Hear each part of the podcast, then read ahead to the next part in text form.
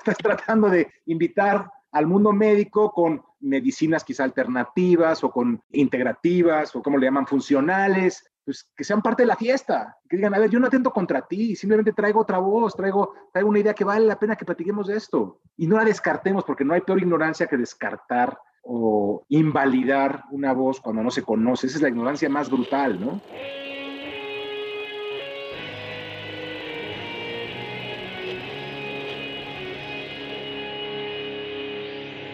Bienvenidos a Volver al Futuro Podcast, donde platicamos con las mentes que nos impulsan a crear el nuevo paradigma de salud y bienestar, conducido por Víctor Sadia. Muy buenos días, muy buenas tardes, muy buenas noches. El día de hoy nos acompaña el doctor Ricardo Mitrani. El doctor Ricardo Mitrani es un reconocido odontólogo experto en estética dental. Su posgrado y maestría los hizo en la Universidad de Washington, ha dictado más de 500 conferencias en diversas partes del mundo, así como publicado extensamente. Es miembro de la Facultad de Spare Education en Arizona y miembro de múltiples organizaciones científicas en México y Estados Unidos. Ricardo, gracias por estar aquí. Placer, querido Vic. Sé que en estos últimos dos, tres días ha habido algunos movimientos importantes en tu vida familiar y personal y digo, no puedo no empezar esta entrevista sin preguntarte cómo estás y qué está ahorita pasando por tu mente y tu corazón. Es muy interesante que, preguntas y que arrancas así. De hecho, en mi cabeza había pensado yo en hacer un, un pequeño disclaimer y hay una frase que me gusta mucho que, que, dice algo así como, explicación no pedida, culpabilidad manifiesta. ¿no? Que uno busca justificar el, el por qué eh, suena o el por qué, quizá le, quiere darle más contexto a la comunicación y la realidad es que sí, efectivamente, yo estoy pasando por un momento complicado, pero la realidad también es que el momento que estamos viviendo es tan complicado que no soy el único al quien se le están presentando estas condiciones de crisis que atravesamos como humanidad. Todos estamos perdiendo seres queridos y estamos viviendo drama por justamente la, la pérdida de seres queridos.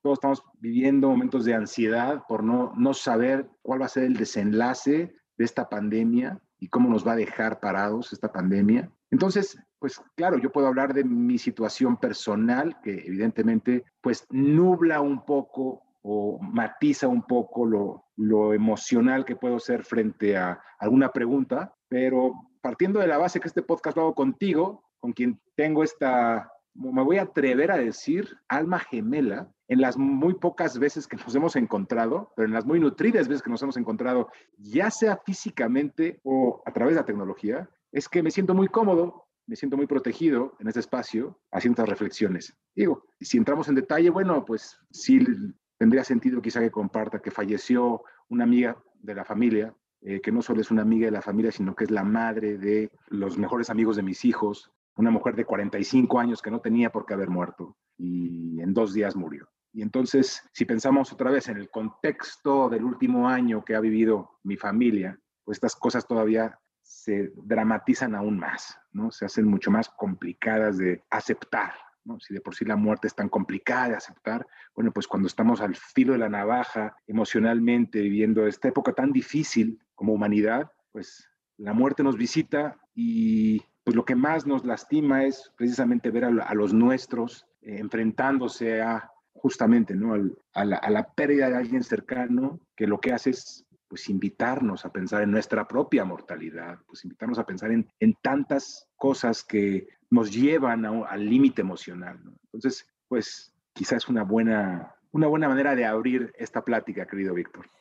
Gracias Ricardo por la confianza y esos comentarios. Y sabes, en, estos foros de entrevistas formales se graban, se publican, están en manos de todos. Eh, siempre todos nosotros tenemos una persona que queremos proyectar hacia el mundo y nos pasamos la vida creando esa persona. Y en estos momentos de sensibilidad y de presencia y de remolino emocional, yo le llamo un remolino epistemológico y, ontológico porque todo empieza a mezclarse con un orden no preestablecido que no conocemos. También ahí es una fuente de gran creatividad, de gran empatía y el atreverse a ser como vulnerables en este contexto donde estás construyendo una persona, pero al mismo tiempo sabes que puedes proyectar esta idea de yo estoy creando esa persona y las palabras que me están escuchando, también yo las quiero escuchar para mí. Particularmente se me hace valiente que lo estemos haciendo y creo que eso en general en cualquier tipo de educación académica, médica, científica, mismo a tus hijos, es nunca cobrar distancia de esa persona que siempre es esa persona y no el personaje que estamos creando para educar o para dar una imagen o enseñar algo. Entonces,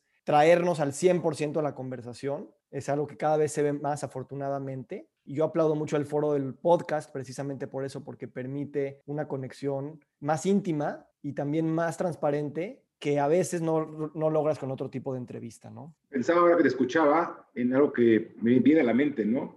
Creo, que lo pongo a tu, a tu consideración y a la consideración de quienes te escuchen, ¿no? Pero me viene a la cabeza el concepto de ser genuino. Y para mí, cada vez creo más que el, genuino es aquel individuo que permite que su personaje se parezca más a su persona y su persona sea más cercana al personaje, ¿no? Porque construimos al personaje no nos damos cuenta que quien lo construye es la persona. Pero cuando hay un um, esfuerzo consciente para disipar la barrera que divide al personaje de la persona, entonces creo que nos acercamos más a algo que valga la pena reflexionar. Hay una frase de Einstein que me gusta mucho que dice que no podemos resolver los problemas con la misma mentalidad que los creó inicialmente. Y tú has hablado mucho y hemos platicado del poder de las preguntas y hemos hablado también de esta necesidad de aprender que si vivimos en la pregunta también tenemos que llegar a un punto de sentirnos cómodamente incómodos ante los procesos de transformación personal que después pueden ayudar a otras personas. ¿Cómo has vivido tú esto en tu contexto familiar, personal, profesional, el que tú quieras? ¿Y cómo invitas a todas las personas que nos escuchan a cuestionar su realidad y poner este personaje proyectado a futuro y decir cómo las preguntas te pueden hacer llegar a esa idea que aún está vaga en la cabeza en el futuro, pero que a través de las preguntas y de soportando el trabajo emocional puedes ir construyéndolo. Híjole, otra vez, has eh, empacado un montón de, datos en, esa, en ese preámbulo y lo puedo abordar de muchas formas, pero quizá lo que vale la pena poner en la mesa para invitarnos a ti y a mí, pero, pero claro, invitar a todo aquel que decida que vale la pena escucharnos, porque me parece que es el, uno de los famosos elephants in the room, que tiene que ver con confrontar nuestra inseguridad, porque parte del gran problema como servidores de la salud es que cuando viene un paciente a buscar ayuda, el paciente tiene, y, el, la ecuación paciente-doctor se nos ha planteado de una manera tal que el paciente no estará satisfecho si no encuentra que este individuo a quien está yendo a resolverle su problema de salud, titubea y no se ostenta como un portador absoluto de la verdad. Entonces, me parece que de entrada ahí ya tenemos un problema fundamental, porque yo tengo que hacer sentir muy cómodo a mi paciente con las respuestas que le doy para poderle resolver su problema. El problema es que las herramientas que tengo para resolver su problema, yo tengo que otra, entrar, hablamos inicialmente entre el personaje y la persona, ¿no? Voy a hacer un pequeño paréntesis y voy a traer dentro de la ecuación lo que me parece que es algo esencial dentro de la vida, otra vez, de todos nosotros que nos dedicamos a ver pacientes. ¿Y qué quiere decir nos dedicamos a ver pacientes? Que estamos al servicio de una comunidad que viene en busca de ayuda. En mis conferencias hablo mucho de la fina línea, esa fina línea que divide. Y es un poco el, el alambrista, ¿sabes? Del circo, ¿no? Que está cruzando de un punto A a punto B sobre un alambre, ¿no? Y tú lo ves, pues buscando ese equilibrio, ¿no? No caerse de un lado y del otro.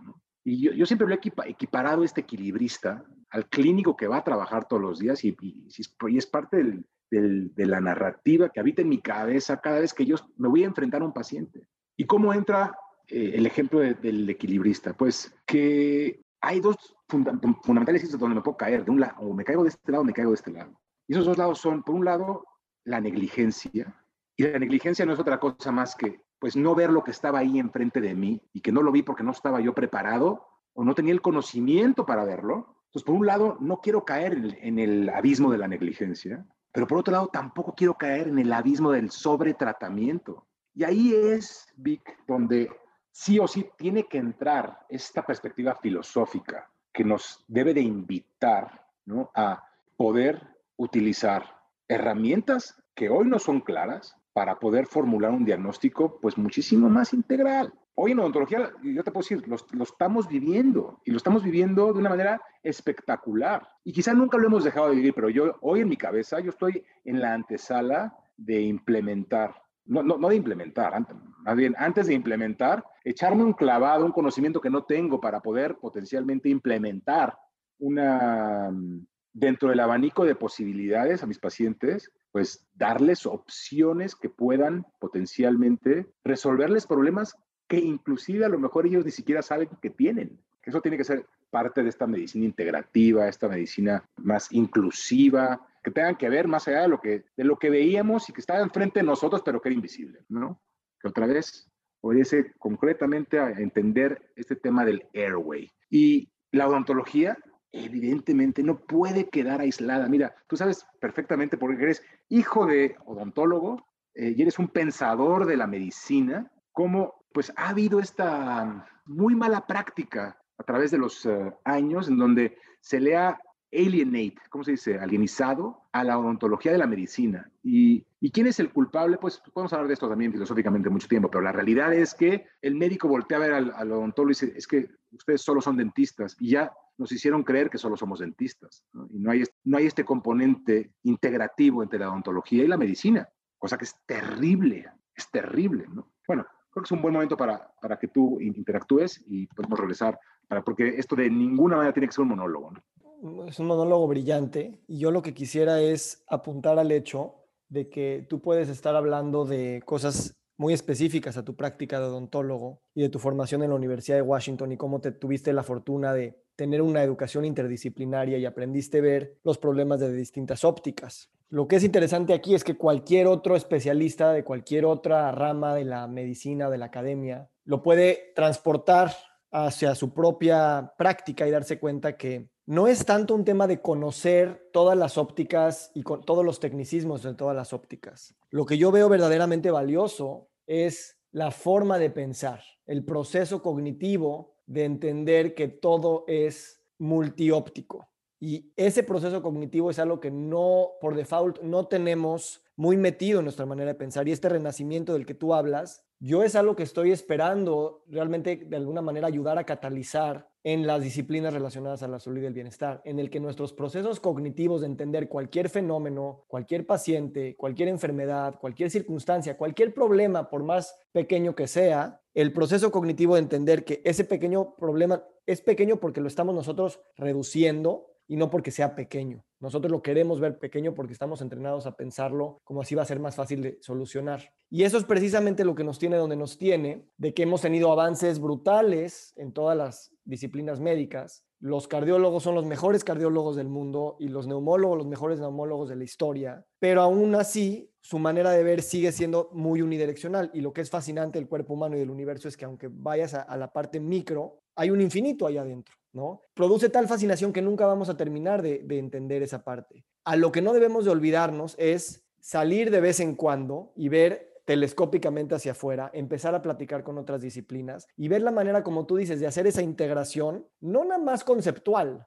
sino de práctica. Y entonces ahí es donde vamos a empezar a ver que la odontología siempre, nunca estuvo divorciada de la salud corporal, de la salud emocional, de la salud física. Y entonces el odontólogo, por más que lo queramos meter en el encuadre de que tú nada más arréglame el diente, realmente te estás aquí viendo como un facilitador, si no es que un coach, un espejo para una persona para vivir y continuar su viaje de bienestar.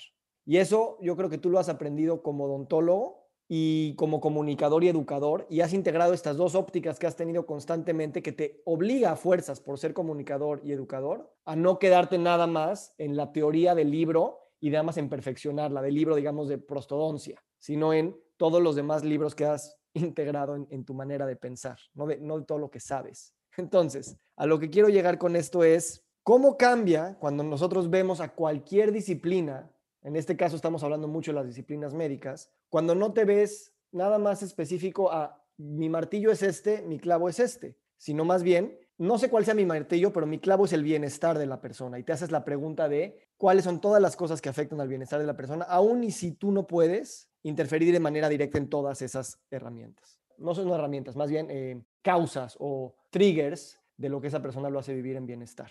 No sé si eso te resuena. Muchísimo, muchísimo. Pero la pregunta concreta entonces es... La, la pregunta concreta sería, no es tanto saber la importancia de tener conocimiento interdisciplinario, es cuánto tenemos que pasar el tiempo ahorita en practicar este trabajo integral, en hacerlo, no nada más decir lo que es importante, sino realmente hablarle a tus colegas de otras disciplinas o, a los libros de otras disciplinas y decirle, a ver, metámoslo en mi práctica todos los días, en lo que sea que estoy haciendo con cualquier paciente. Claro, es que aquí lo que ocurre lo siguiente, Vic, yo creo que tú cada vez te das más cuenta que esta cruzada que, a la cual tú elegiste pues, como una forma de vida, yo no sé si estás consciente del titánico esfuerzo que se requiere. Estás, como, como me lo dijo una vez un banquero cuando abrí mi consultorio, me dijo, yo no sé si tú te das cuenta que estás parado frente al Everest. No tienes idea lo que vas a tener que conseguir para poder pagar las deudas que tienes este, eh, y amortizar. O sea, la, la, inversión, cuando no tienes muchos pacientes, cuando no tienes muchas nociones y te aventaste al vacío a hacer esto. ¿no? ¿Y por qué creo que es titánica la, la labor que estás haciendo, Fridovic? Porque vas a tener que ser increíblemente persuasivo. Ya te lo dije anteriormente, el problema de raíz es esta inseguridad que no nos permite mostrar, olvídate la vulnerabilidad, eh, o hablemos de la ignorancia como un elemento de vulnerabilidad. Y otra vez, en este concierto de las ideas, el problema grave, y te lo, te voy a decir como ahora como músico, y estoy deliberadamente cerrando el pico, estoy creando tensión dentro de un silencio.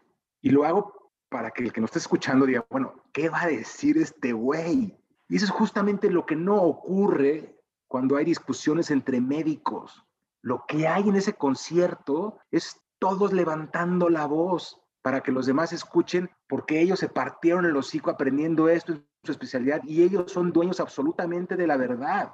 Porque eso es lo que dicen los libros, porque ahí está la ciencia, porque, pues sí, no, yo no que, yo no digo que no haya ciencia que apunte hacia la utilización de un procedimiento, que es el procedimiento que a través de estudios multicéntricos, prospectivos, controlados, doblemente ciegos, etcétera, etcétera, etcétera, son los que hoy día se este, utilizan para decir o para dictaminar el paradigma médico en el tratamiento de X condición. Entonces, claro, frente a esa vaca sagrada que dice eso, pues está muy difícil, ¿no? Que baje la voz o que se calle para escuchar una voz que parecería como que no aporta y que lo único que hace es mermar la estampa de esa narrativa científica que es tan pristina. Mira, te lo voy a poner como, como ejemplo de vida y, que, me voy a alejar de la medicina un segundo, pero creo que el ejemplo puede ser muy claro. ¿Qué está pasando el día de hoy en el contexto sociopolítico en el mundo? Pues otra vez, hoy ya no entendemos cómo se alinea, y, y ojo, eh, de ninguna manera soy más que un observador aquí. ¿eh? Entonces, no tengo yo credenciales que me avalan de ninguna manera como un experto en el tema, pero quiero, pero quiero decir parte de lo que hoy me ocupa a mí como observador y quiero extrapolar este ejemplo al mundo que sí me ocupa. Cuando yo veo la pugna entre la izquierda y la derecha, en todo el mundo, pero he seguido muy de cerca lo que ha pasado en Estados Unidos con el trompismo, que me, me ha parecido, me, me, parece que será algo que los libros de historia se encargarán de meterle una cantidad de páginas al, al texto para que describa un poco este episodio trompista y que otra vez hablas del personaje o de la persona, ahora de quién lo creó y de por qué se creó y por qué utilizó esto y qué carajos tiene que ver esto con lo que quiero llegar en, en, medicina. A ver, porque a veces uno no se da cuenta que lo que uno está haciendo para defender su punto, lejos de defenderlo, lo está hundiendo. Quiere decir que lo que más ahuyentó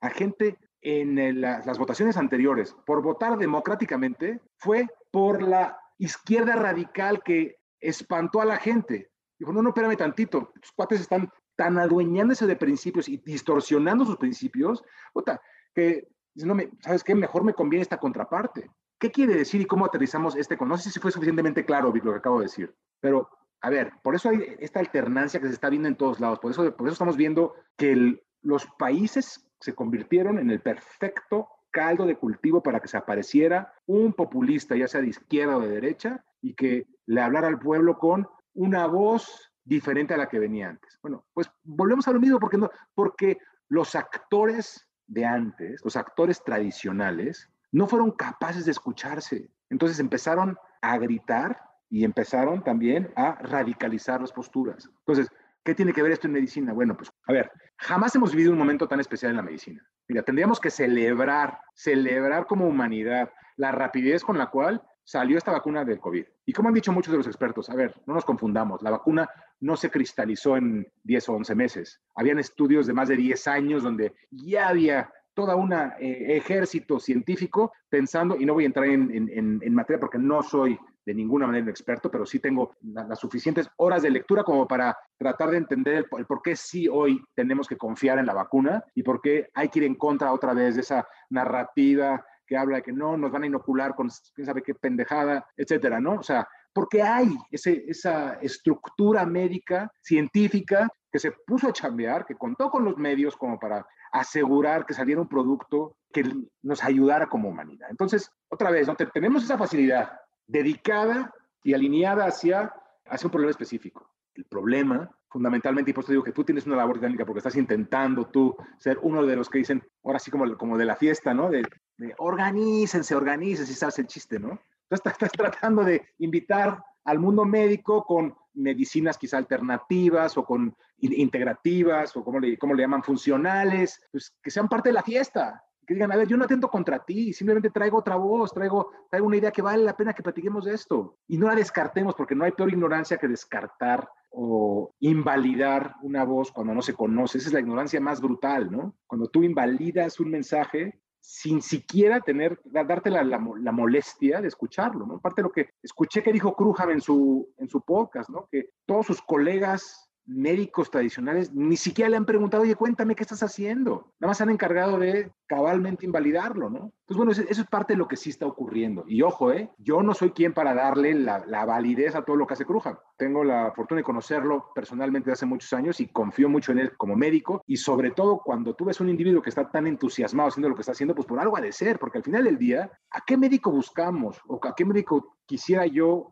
que mis hijos busquen cuando ellos crezcan y tengan padecimientos. Pues un médico que ame lo que hace. Déjame preguntarte algo, que llevo, llevo 20 minutos queriendo hacer este escenario en mi cabeza. Y habla todos los temas que venimos hablando, de confrontar tu inseguridad, también de ser persuasivo cuando estás enfrente de un Everest. Habla del formato del podcast y de saber escucharnos y comunicar. Habla de la diferencia entre personaje y persona. Imagínate que nos regresamos 20 años o cuando sea que acababas la, carrera y vas a empezar a, ejercer. Yo te invitaba a hacer este podcast y nos lanzábamos a echarnos una hora, así como nos la hemos echado, de pensamiento abstracto, filosófico, eh, lleno de preguntas, lleno de auto mostrarnos, no sé cómo se dice, como sacar algo de adentro que normalmente no sacarías, y te pones a escuchar este podcast diciendo, ¿querrán esto escuchar mis pacientes? ¿Querrán mis pacientes ver a un doctor no tan, o sea, un poco divagador, un, tanto inequívoco, un tanto filosófico, o a lo mejor dirías, no, a ver, les voy a mostrar que yo aprendí esto, esto y esto y pueden confiar en mis manos expertas.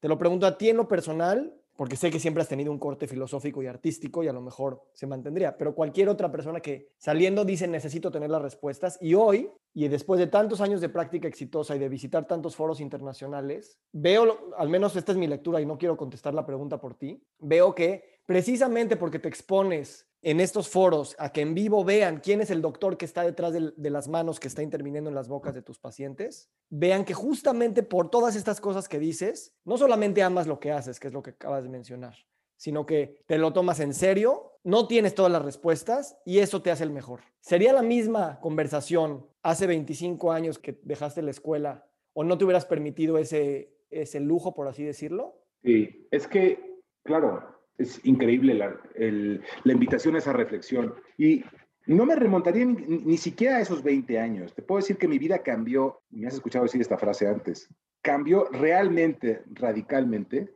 el día, la, frase es muy bonita, la frase dice, tu vida cambia el día que dejas de ser interesante y empiezas a ser interesado.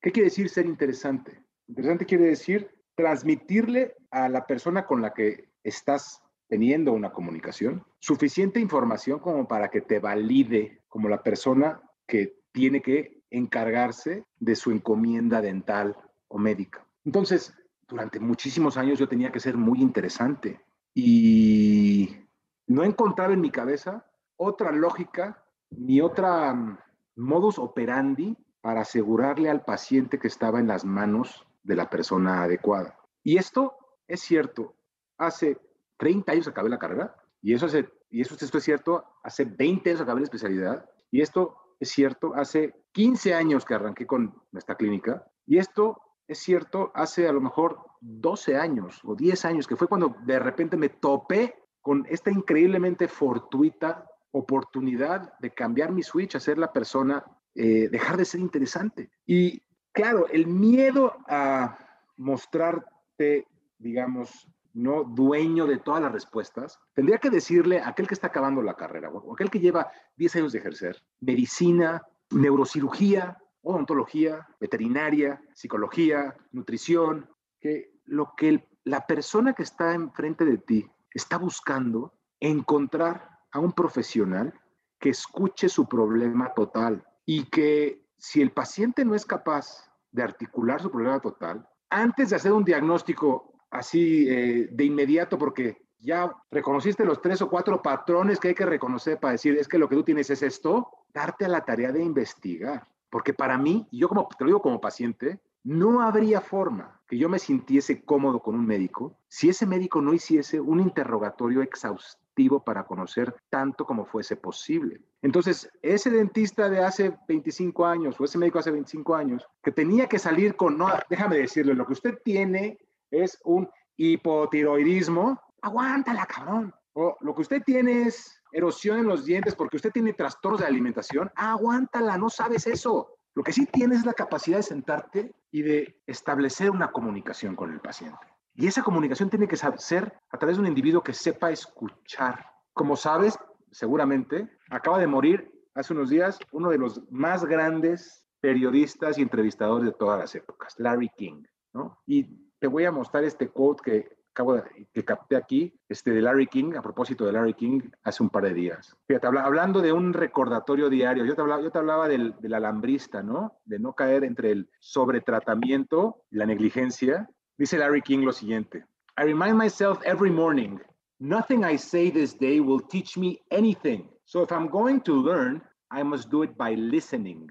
I never learned anything while I was talking. Lo quise leer en inglés porque para todos aquellos que conocen a Larry King lo escuchaban en inglés, pero lo voy a subrayar en español esta única frase. Nunca he aprendido nada mientras estaba hablando. Entonces, si repasamos otra vez la escena entre la relación entre el dentista y el paciente, o entre el médico y el paciente, el nutriólogo y el paciente, el psicólogo y el paciente, hay alguien que tocó la puerta porque se siente incómodo porque siente que tiene una deficiencia o siente un exceso, siente que hay algo que lo está lastimando psicosomáticamente. Está tocando la puerta buscando ayuda. Bueno, ya te tocaron la puerta, ya se sentó frente a ti, ya te dio el beneficio de la duda. No la cagues. Pero volvemos al tema de la inseguridad. Como soy muy inseguro y no la quiero cagar, te quiero demostrar que sí sé. Y fue esta, esta señora Maya Angelou que decía algo así como, no recordarás exactamente lo que te dijeron, pero sí recordarás cómo te hicieron sentir, ¿no? Palabras más, palabras menos, ¿no? Bueno, ¿cómo haces sentir a tu paciente? Y mira, te voy a compartir algo. Yo no sé, si entrar, sí voy a entrar, sí voy a entrar. Entonces, te compartí que parte de la, del momento que estoy viviendo ahora es por la pérdida de, un, de una persona cercana a nosotros, que, que es la madre de una amiga, de amigos de mis hijos. Es gente que conocemos nosotros como padres de amigos de nuestros hijos. Incidentalmente, el esposo de esta persona que falleció vino a buscarme profesionalmente al consultorio por un tratamiento dental que estamos por empezar. Y antes de que me conectara al Zoom, sabías que estaba hablando yo con uno de mis hijos que no está en México ahora, que es precisamente el, el mejor amigo de uno de los chicos que acaba de pasar por este, el hijo de la señora que falleció. Y mi hijo está mortificadísimo por su amigo que perdió a su mamá. Y no soy una persona muy creyente, pero soy una persona muy metafísica. Entonces, este, yo digo, oye, qué loco que vino este señor a verme al consultorio buscando ayuda dental. Y lo que le dije a mi hijo es, me siento muy privilegiado porque seré, tendré la oportunidad de ayudarlo, pero no dentalmente, David. O sea, lo que voy a hacer dentalmente, pues claro que lo puedo hacer, lo haremos bien, él vine a eso. Pero siento que hoy, por como conecto todas las diferentes fichas, Vic, lo puedo ayudar muchísimo mejor emocionalmente. Y bajo ningún orden de ideas, ni siquiera dentro de la más casual conversación, intentaré yo ser interesante con él sino que intentaré entender dónde se encuentra él emocionalmente para ayudarlo. Y me voy a remontar 20 años atrás. Si yo hubiera escuchado este podcast y alguien me hubiera dicho que se valía hacer un examen de conciencia, es que mira, vuelvo a crear este espacio de silencio porque musicalmente necesitamos darnos este respiro. Nadie pidió esta pandemia. No estaba dentro del plan de nadie. Ni siquiera estaba dentro del manual operativo. Pero lo cierto es que esta pandemia está sacudiendo a la humanidad. La está sacudiendo porque está creando una crisis de salud, una crisis económica, una crisis emocional. Está cambiando potencialmente la manera en la que nos relacionamos los individuos. Y entonces cuando nos, nos, damos la oportunidad de tener este tipo de discusiones en un podcast y hay gente que está dispuesta a escucharlo, tenemos la absoluta responsabilidad de invitar a la gente a esta reflexión que es mucho más grande. Es qué vamos a hacer para conducirnos de manera diferente, individual y colectivamente. ¿Qué hemos aprendido? Te mandé este, este artículo que escribí la semana pasada, más, más bien se publicó esta semana, que tiene que ver con pues, estos lessons learned eh, o estas lecciones aprendidas en el último año. Y volvemos a lo mismo, porque estoy yo consciente de que para poder yo ayudarle a aquellos que se acercan a mí por ayuda, pues como dirían los Beatles, tengo que acercarme a mis amigos y resolver with a little help from my friends y rodearme de gente que tenga una perspectiva diferente a la mía y que me diga, ¿y tú qué ves? Honrando a Larry King, calladito, dime tú qué ves. Porque entonces cuando te acercas a muchas personas a decir, oye, ¿qué te dejó el año que acaba de pasar? Y te enseñé el artículo, tú lo leíste, pues puedes ver que hice una especie de, de compilación sobre muchos de los temas recurrentes que la gente aludía, ¿no? Y que son universales. Y estos temas recurrentes, Vic, si los estás oyendo aquí, allá y acullá, es como para hacer un examen de cosas, es decir, carajo, ¿no van a servir de algo? Entonces, si estamos, tendríamos que estar viviendo este renacimiento científico, utilizando las herramientas que tenemos que pueden catalizar y ver lo bueno. O conoce este libro de, Abundance, ¿no? De Diamantis, que habla de todo lo bueno que hay en el mundo. Pasa que, claro, para que sea negocio, negocio un periódico, para que sea negocio una estación de televisión o de radio, pues tienen que bombardearnos con malas noticias para crear ansiedad y para que ya cuando estemos ansiosos y vulnerables, entonces nos vendan este, algún producto que queramos comprar, ¿no? Esa, es una fórmula muy clara, ¿no? Y lo único que yo le agradezco a Trump eh, por ponerlo en el, en el radar de todo el mundo es esta frase que ni, ni, siquiera es ser de él, porque ni creo que tenga esta frase él, pero se encargó de difundirla, es esta expresión del fake news, que nos invita a pensar que cuidado con lo que estamos escuchando, ¿no? Ponle un signo de interrogación a todo lo que oyes rétalo. Pero entonces, lo que sí tenemos hoy día, a través de estos canales de comunicación, este famoso silver lining que tenemos de poder hacer un podcast, de comunicarnos. Este último año, no sé, no sé si he estado en más de 100 Zooms dando conferencias por todo el mundo. Y menuda faena que ha sido aprender a comunicarme a través de un medio tan complicado como, como lo es Zoom o como lo es un podcast esto no pasó de la noche a la mañana, ¿no? tuvimos que habernos eh, enfrentado y, equivocado y fracasado una y otra vez para poder aspirar a hacerlo un poco mejor. Y de hecho estoy seguro que eh, si esto lo dejamos así, sin editarlo y lo escuchamos, pues a mí no me va a gustar. Me voy a dar cuenta que a lo mejor he atropellado muchas de las ideas cuando llega ya otra idea, pero es, es parte de mi ADD, del cual no he conseguido curarme y no sé si lo voy a conseguir. Pero bueno, lo que te quiero decir es, tenemos que ser capaces de acomodar todo esto de tal forma que utilizando la pandemia como el marco de referencia histórico que está haciendo, abonemos cada uno desde su óptica. El por qué es muy claro, el cómo poder encontrar este renacentismo en el siglo XXI para poder entender disciplinas que antes ni las pelábamos. Pero sobre todo, para que el paciente sea el primero que entienda que yo iré a ver a un a una persona para que me resuelva y que no es portador de toda la verdad. Yo me siento hoy mucho más cómodo, Vic, como paciente, si un médico me dice, no sé exactamente lo que está pasando contigo, pero lo voy a investigar. Inclusive te digo que hoy, hoy, y esto lo vengo haciendo ya tiempo atrás, si un paciente viene a visitarnos a la clínica, y afortunadamente somos una clínica que cuenta con un montón de pacientes que recurren a nosotros en busca de resolución de sus problemas, tengo que decirte que de manera sistemática y consistente, en función de toda la recopilación de datos diagnósticos, fotografías, radiografías, modelos de estudio, eh, un interrogatorio amplio, etcétera, no se le da al, al paciente un plan de tratamiento el día que viene. Al paciente se le pide que regrese para que en función de toda esa información estudiemos su caso de la A a la Z y podamos tener mucho más destiladas esta información y poder articular entonces un plan de acción. O sea, yo no soy ajeno a esta forma de trabajar. no soy un inmigrante a una nueva tierra, sino que esto ya lo vengo haciendo. Y creo que es tan importante que en ese sentido también nos demos los tiempos suficientes como para poder integrar lo que creamos que es integrable dentro del concierto de las ideas para poder presentar al paciente una solución un poco más holística a su problema. Gracias, eh, Ricardo. Me dejas pensando mucho. Me voy a quedar nada más con la última palabra que dijiste para ir cerrando. Cuando dices solución holística, me quiero enfocar en una de esas dos palabras y no es holística, es solución.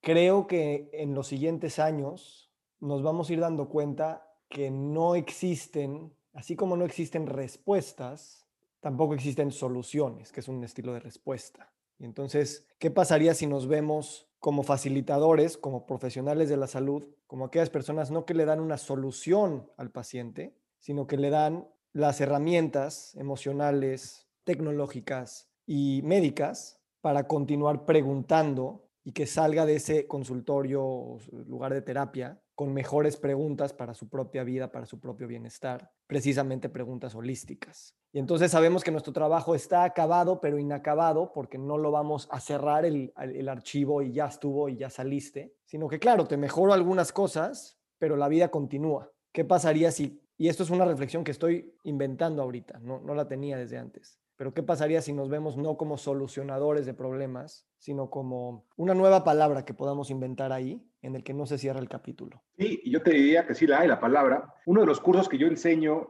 eh, en esta plataforma educativa, que se llama Spirit Education, donde soy uno de los resident faculties, y que durante el año doy un seminario de dos días, donde atienden dentistas de todos lados, tanto especialistas en el área quirúrgica como especialistas en el área de rehabilitación, como técnicos dentales, etc. Y el seminario se llama Treating the Terminal Dentition o Tratamiento de la Dentición Terminal. Entonces, pacientes que estaban a, punto de perder sus dientes, cómo diagnosticamos y ofrecemos potenciales soluciones que pueden ser desde dentaduras removibles hasta soluciones con implantes, etc. Y precisamente cuando hicimos este seminario, cuando articulamos el outline del seminario, hice una distinción muy clara, Vic, que era importantísima de comunicarle, claro, a la gente que tomaba el curso, que son clínicos, pero sobre todo que ellos sean los portavoces de este mensaje a sus pacientes, porque esto cambia completamente la narrativa. Entonces, hay tres palabras, ¿no? Curamos una condición, tratamos una condición, o sea, hay tratamiento, hay cura o hay manejo de una condición. Entonces, cuando hablamos de soluciones, o sea, tú puedes integrar solución dentro de esta, este mix, pero me parece que la, el término que, que tenemos que desarrollar y que utilizar ese término de manejamos una condición. Porque en odontología, si hablamos rápidamente del concepto de implantes dentales, me peleo yo mucho en foros internacionales con esta idea que me parece aberrante y me, enciendo. De hecho, escribí un, un artículo, te lo voy a mandar, que se llama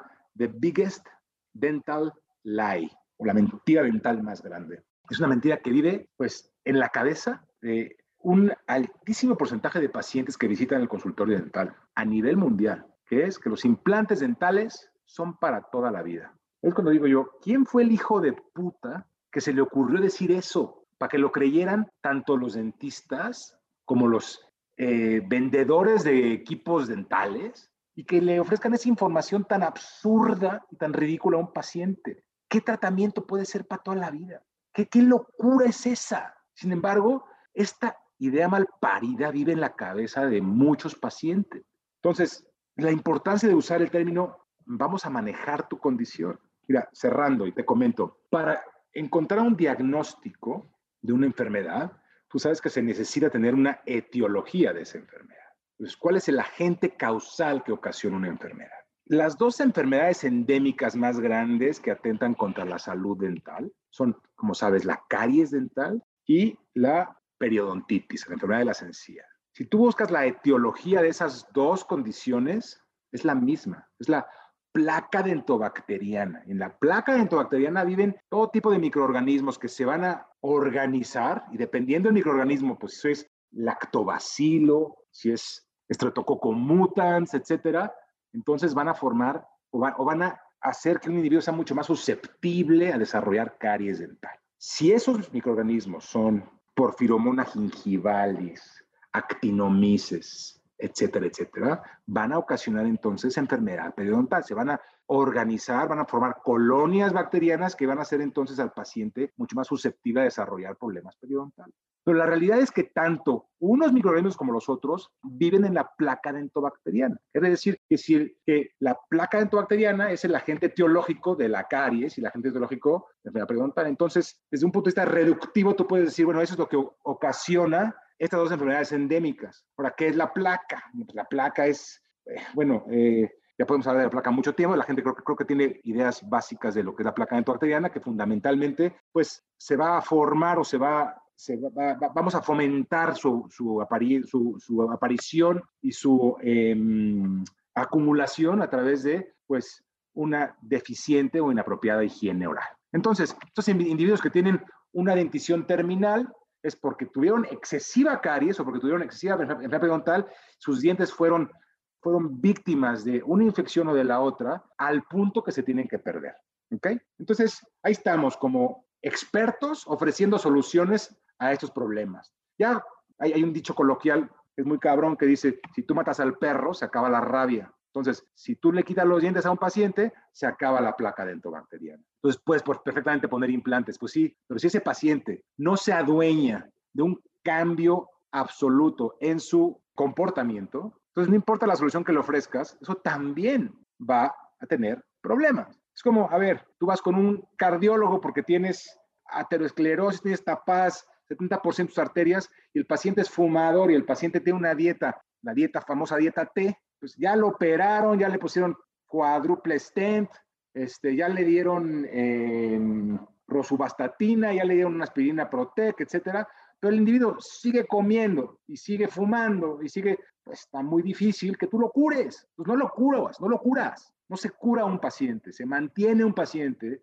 y al paciente tiene que adueñarse de su condición. ¿Y, ¿Y cuándo crees tú que el médico o el odontólogo regañón va a ser capaz de crear un impacto en el individuo cuando lo escucha exhaustivamente y cuando lo conoce y partiendo de toda la información que tú que hiciste el día de hoy conmigo. Evidentemente te documentaste sabes quién soy, sabes qué he escrito y has utilizado tú términos que te han llamado la atención en, base a lo que yo he escrito y de, y de las conferencias que he dado, etc. Entonces, tú venías muy preparado para hablar conmigo.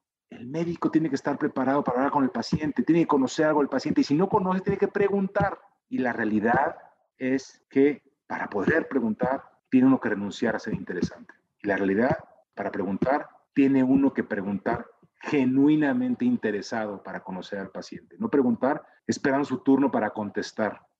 Tus ganas de dar y tu pasión es, sabes, aunque no esté yo contigo, ya te tengo en la mente de decir, ah, Ricardo está viviendo su vida con esa pasión, está viviendo su contexto, de altibajos en la vida como en el cual entraste hoy a este episodio y dice, mira cómo está aquí entregado para vivir la vida como se está teniendo. Y eso es algo que, que contagia una energía eh, increíble. Te lo agradezco, te lo digo con humildad, con respeto, con admiración, con mucho amor. Y quisiera pues cerrar este episodio nada más diciendo que me gustaría también dedicarlo a, esta persona que falleció, eh, que dejó a su esposo, que dejó a sus hijos, que dejó a muchos amigos y con mucho cariño pues continuaremos este legado de, crear y de sabernos beneficiarios de una gran bendición que es la vida misma. Así es que te agradezco mucho, Ricardo. Al contrario, Vic, únicamente también te diría, eh, te agradecería a ti por pensar en, mí, que, que, pudiera potencialmente aportar algo que valdría la pena escuchar y reflexionar. Y no consciente del formato, te diría que te doy licencia artística para hacer las ediciones que creas pertinentes, si es que vale la pena recortar algunas partes de lo que hablamos. No, no me voy a ofender. Si quieres tú curar este documento que está grabado y reducir algunas partes, estoy seguro que lo, lo harás muy bien. Entonces, tienes licencia artística para hacerlo también. A veces el que edita es el verdadero, no a veces, los editores siempre son los que son eh, los responsables de acabar de rematar algo eh, y hacerlo brillar. Entonces, ten toda la libertad de editar tanto como quieras de esta conversación y te agradezco y te felicito y, em, por tus iniciativas, por tu energía. Si tú lo que recibiste a cambio fue o percibiste una energía especial, pues como bien sabes, esto solo ocurre cuando eh, las condiciones son propicias para recibirlo. Y yo hice lo mismo. Yo recibir esa energía de ti que siempre, que consistentemente lo hago. Eh, entonces te agradezco muchísimo y pongámosle un to be continued a todo esto. Como todo en la vida. Muchísimas gracias Ricardo, que tengas buen día. Igual, querido. Nos encantaría recibir tu retroalimentación de estos podcasts para continuar generando contenidos que te sean útiles e interesantes. Si puedes, déjanos un comentario en la página web victorsaadia.com.